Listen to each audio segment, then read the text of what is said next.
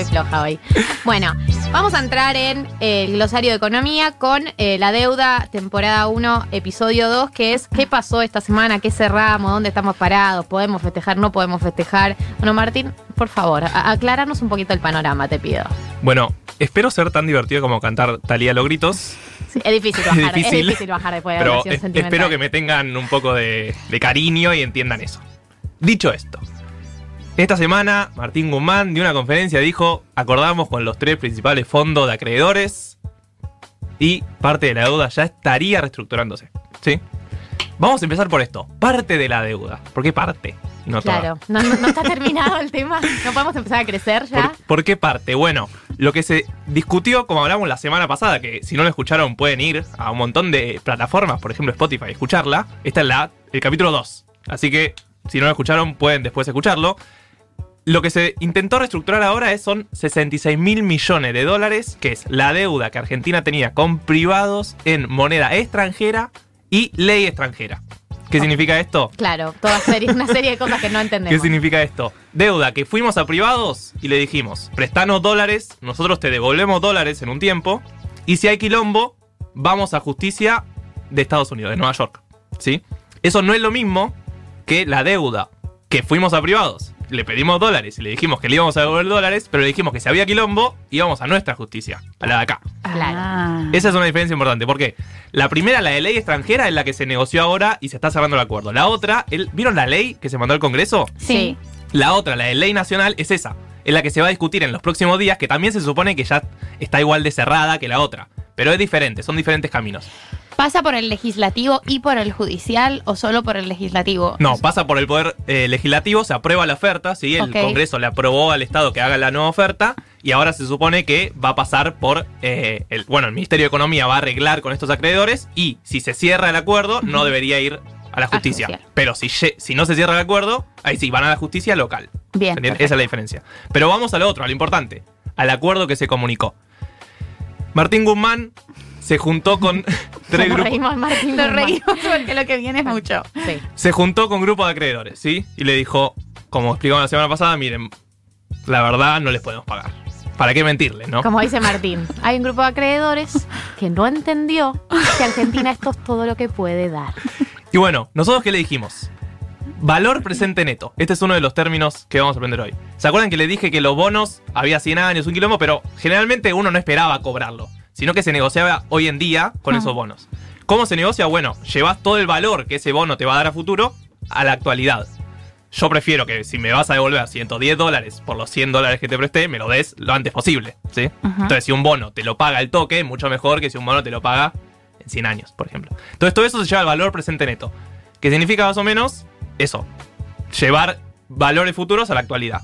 Valor presente neto. Eso, ese es el número Sí, de que se hablaba no de quedo. 0.55. o sea, ¿Sí? Por Pero cien. el valor presente es 0.55, ¿qué representa? Por dólar. Eso es lo que representa. 0.55 de ca por cada dólar. Claro. La Argentina le dijo, mira, por cada dólar que teníamos que pagar, nosotros te vamos a pagar 0.40.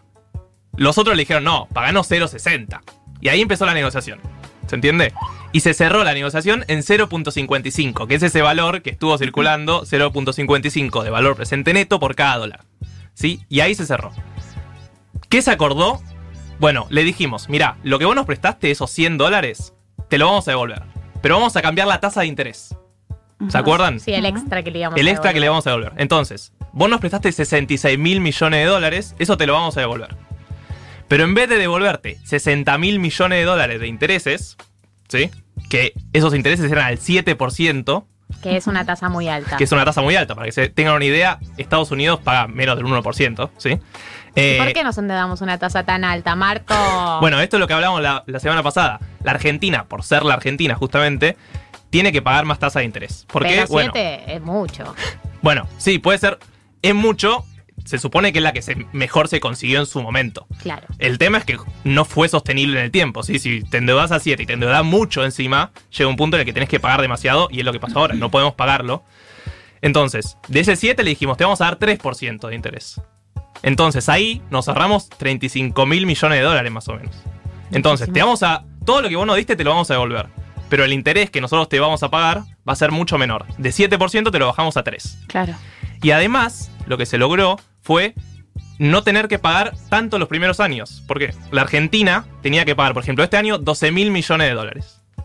Que es un montón. Suena un montón y es un montón también para la Argentina. Que suena un montón, es porque es un Claro, es porque lo es. Y tenía que pagar 12 este año, 10 el siguiente, 10 el siguiente y así. Lo que le dijimos es, mira, danos un par de años de gracia, ¿sí? Y esta deuda, este año, por ejemplo, no vamos a pagar nada. nada, cero.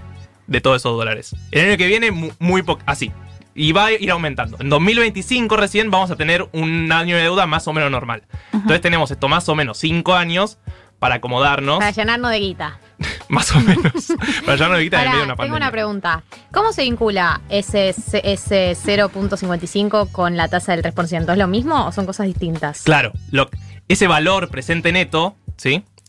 Lo que van negociando es, por ejemplo, si yo te lo doy ante la plata, a vos, que sos el que te debo, te conviene. Entonces te sube tu valor presente neto, ¿sí? Si te pago más interés, te sube tu valor presente neto. ¿Se O sea que ese valor presente neto también, o sea, para llegar a ese número, tuvieron en cuenta la tasa de interés que bajó, como todo, lo- todo el cálculo, digamos, el Claro, cálculo eh, general. No es que le dijeron te doy 0.55 y esa era la única negociación. La negociación era cuánto interés, cuánto te pagamos, en qué año y todo eso fue, era lo que se iba negociando de a puchitos. Ah, y todo ese cálculo te da el 0.55 Claro. por cada. Por eso es, es un quilombo ese 0.55. No es que iban, iba uno y decía 0.42, no, 0. No, era un montón de negociaciones de un montón de pequeñeces. Por ejemplo, lo que se terminó cerrando.